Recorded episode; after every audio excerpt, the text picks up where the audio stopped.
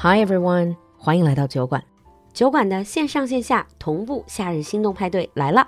刚刚体验了上海场的欢乐和小伙伴们的热情，现在轮到北京场了。七月一号星期六下午，露露阿兰邀你线下来面基，Prosecco 各大名庄起泡酒一次喝个够。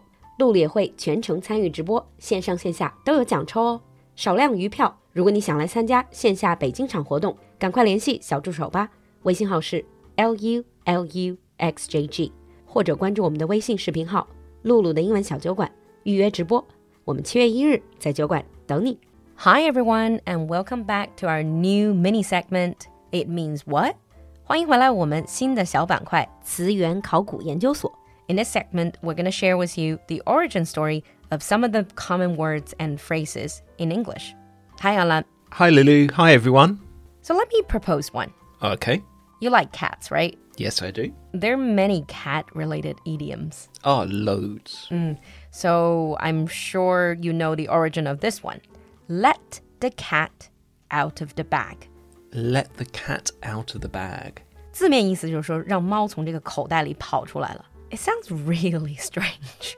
Well, it does, but it doesn't sound that strange when you know the story behind it. Uh, First of all, the meaning of this idiom, let the cat out of the bag, if I remember correctly, is to accidentally reveal a secret. 就无意中泄密的意思。 Yeah, so for example, if you're talking with a friend and you might be talking about a mutual person that you know and you accidentally say a secret. Psst, psst. Do you know he's, No, no, it's not, it's not like that. he's not intentional? It's not intentional. It's like, oh yeah, I really like that guy, but he's leaving next week. What? He's leaving next week? Ah. That is letting the cat out the bag. 无意中泄密了。 Yeah. So what is the origin? Well, it's a really strange story. Basically, in the 17th, 18th century, when people used to go to market, they used to go and buy pigs for obviously food or also for the farm. So, what they used to do was some dishonest sellers would take the pig, put it into a bag, but then when the person buying it wasn't looking, replace the pig with a cat.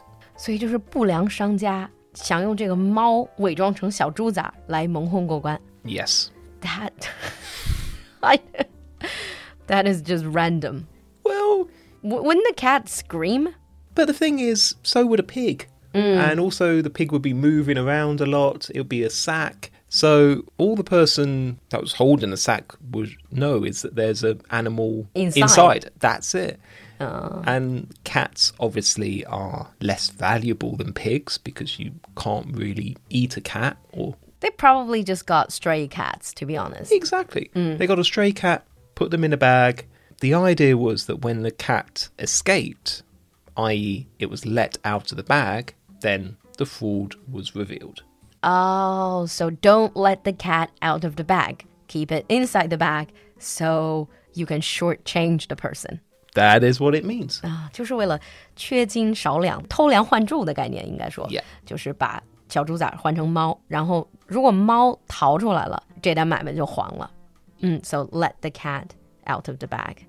What did the cat ever do to these people having to be pi- put into a bag? What did the pig ever do to these people? Well, I guess I always thought of pigs as food animals. Cats, There, not. there we go.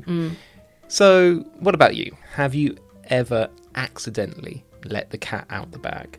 Um, maybe, but to be completely honest, I always have a way to sort of turn it back. Okay. So even if I let the cat out of the bag accidentally, I would try to say something just like really muddy the water, and then the other person would probably not really notice. Okay.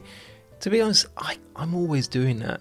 The thing is, I, it's not because I like gossiping, but if I'm talking about someone, I might say, "Oh, that person is is doing this, or that person is doing that," and You don't know if the other person knows. I don't know if the other person knows. So I'm always letting the cat out of the bag. It's one of it's one of those things that I just can't stop doing. I have no idea why. Reminder to self never tell Anlan any of my secrets. Yes, probably best not to. And also, honestly, this idiom doesn't work now because cats are more valuable, perhaps in a lot of the situations, especially pure breed cats, are much more valuable than a piglet. Yeah, but then again, why would you p- be putting cats in a bag nowadays anyway? Well, exactly. And also, if they buy piglets, they are going to see it. Exactly, They're like- not going to let you put in a bag and just hand over a bag. Listen, I, I just buy stuff from like Jindong or Homa. I, d- I don't get live piglets anymore. So it doesn't work when you don't frequently go to a farmer's market to buy live piglets. Mm. so, have you ever accidentally let the cat out of the bag? What happened? Would you be able to be smart like me and turn back the situation? Or are you like me and just get really embarrassed and the person gets very angry with you? Leave us a comment in the comment section, and if you want to request any specific words or phrases, let us know as well. So, until then, We'll see you next time. bye.